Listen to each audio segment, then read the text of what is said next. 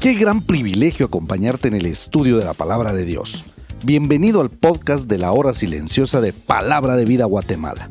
Descubriremos junto a ti los desafíos que Dios nos dará hoy a través de su palabra. Deseamos que ya hayas tomado un tiempo para leer con anticipación el pasaje del día de hoy.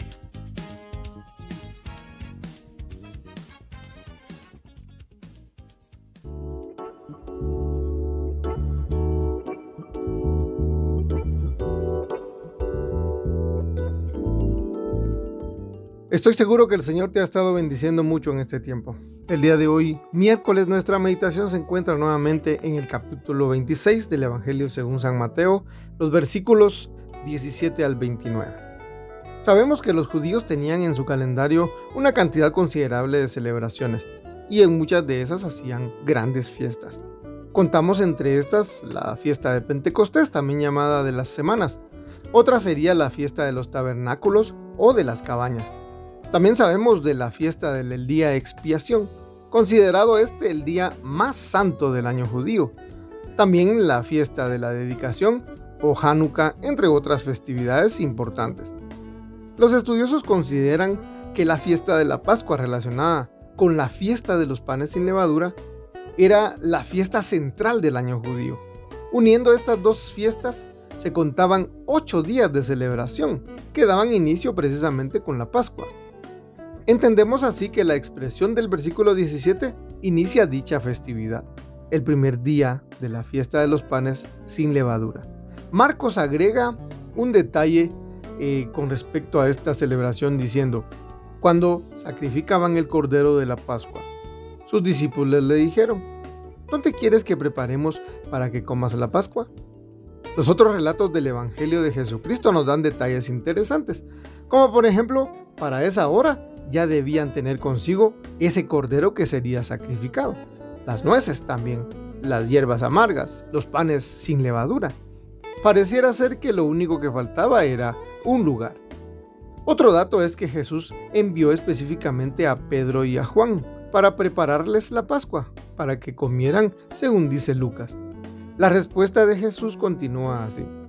Id a la ciudad y os saldrá al encuentro un hombre que lleva un cántaro de agua.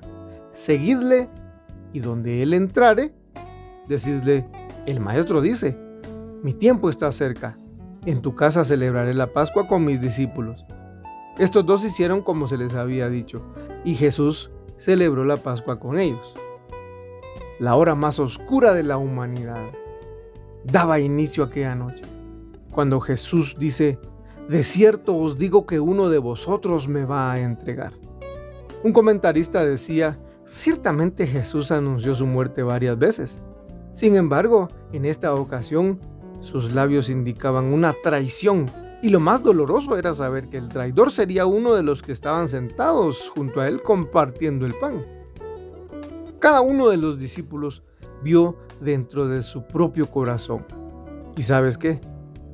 Todos eran candidatos, conociendo su condición de pecado cada uno entendía que tenía ciertamente la capacidad de hacer maldad. Entonces dice Juan que los discípulos se miraban unos a otros. Tú y yo somos igualmente despreciables. Dice Génesis 6.5 que toda intención de los pensamientos del corazón de los hombres era hacer siempre el mal. Hoy debemos rendirnos y de rodillas suplicar que Él, el Creador, no quite su mano de sobre nosotros, su mano de misericordia y de amor, y que nuestro corazón sea probado. Como decía el salmista en el capítulo 139, examíname, oh Dios, gritando decía, conoce mi corazón, pruébame y conoce mis pensamientos, y ve si hay en mi camino de perversidad, y guíame por el camino eterno. Con gran tristeza, entendiendo lo que había en su corazón, preguntaron, ¿soy yo, Señor? Entonces él respondió, el que mete la mano conmigo en el plato, ese me va a entregar. Aquí recordamos el Salmo 41. Pensemos que como era de costumbre, los doce habían metido la mano para comer del mismo plato. Así que ninguno se sintió alentado por la respuesta del maestro. Sin embargo, La garantía era que Jesús mismo dijo que todos eran suyos y no se habían perdido excepto ese, el hijo de perdición. Ay de aquel hombre, bueno le fuera no haber nacido. Entonces Judas, el que le entregaba, dijo, ¿soy yo maestro? Le dijo, tú lo has dicho. Pero qué aflicción le espera a aquel que lo traiciona. Para ese hombre sería mucho mejor no haber nacido. Continuando, en cuestiones prácticas y para el mejor uso de los términos, vamos a decir que a partir del versículo 26, Jesús instituye la llamada Cena del Señor. Consideramos que esta es la manera correcta de llamarla. Consideremos otros aspectos. Primero, en estos versículos apreciamos una transición. Mientras come la cena por la Pascua, el Maestro instituye la Cena del Señor, un nuevo pacto. Segundo, la Cena del Señor es un mandato. Para todo creyente dice, tomad, comed, y de la misma forma dijo, bebed de ella todos. Tercero, el pan y el vino no es el cuerpo y la sangre de Cristo. Tampoco una parte pequeñita está presente. Tampoco hay una fuerza espiritual que entra en el pan o en el creyente. En este acto se hace memoria de Él, de Jesucristo. Cuarto, cuando hacemos memoria del sacrificio, muerte, sepultura y resurrección de Cristo, al mismo tiempo es un anuncio, una noticia de la futura y pronta segunda venida de Cristo. Ahora tú vívelo. ¿Cuántas veces has perdido la oportunidad de celebrar la cena del Señor? ¿Cuántas veces has sentido que eres indigno de celebrar a causa del pecado? ¿Cuánto tiempo crees que debes esperar para tener esta comunión con los hermanos de tu congregación?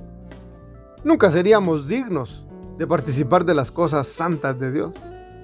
El pecado mora en ti. Debes morir al pecado.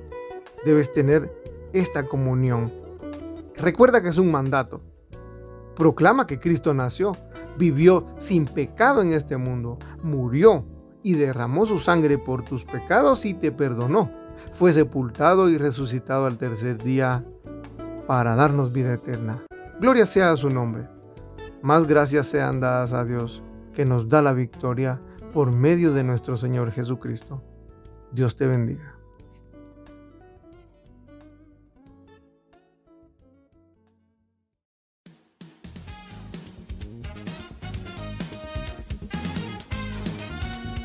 Es emocionante saber los tesoros que Dios tiene en su palabra para nosotros. Ayuda a tus amigos a que descubran la voluntad de Dios para su vida. Comparte este podcast con ellos. No olvides seguirnos en nuestras redes sociales.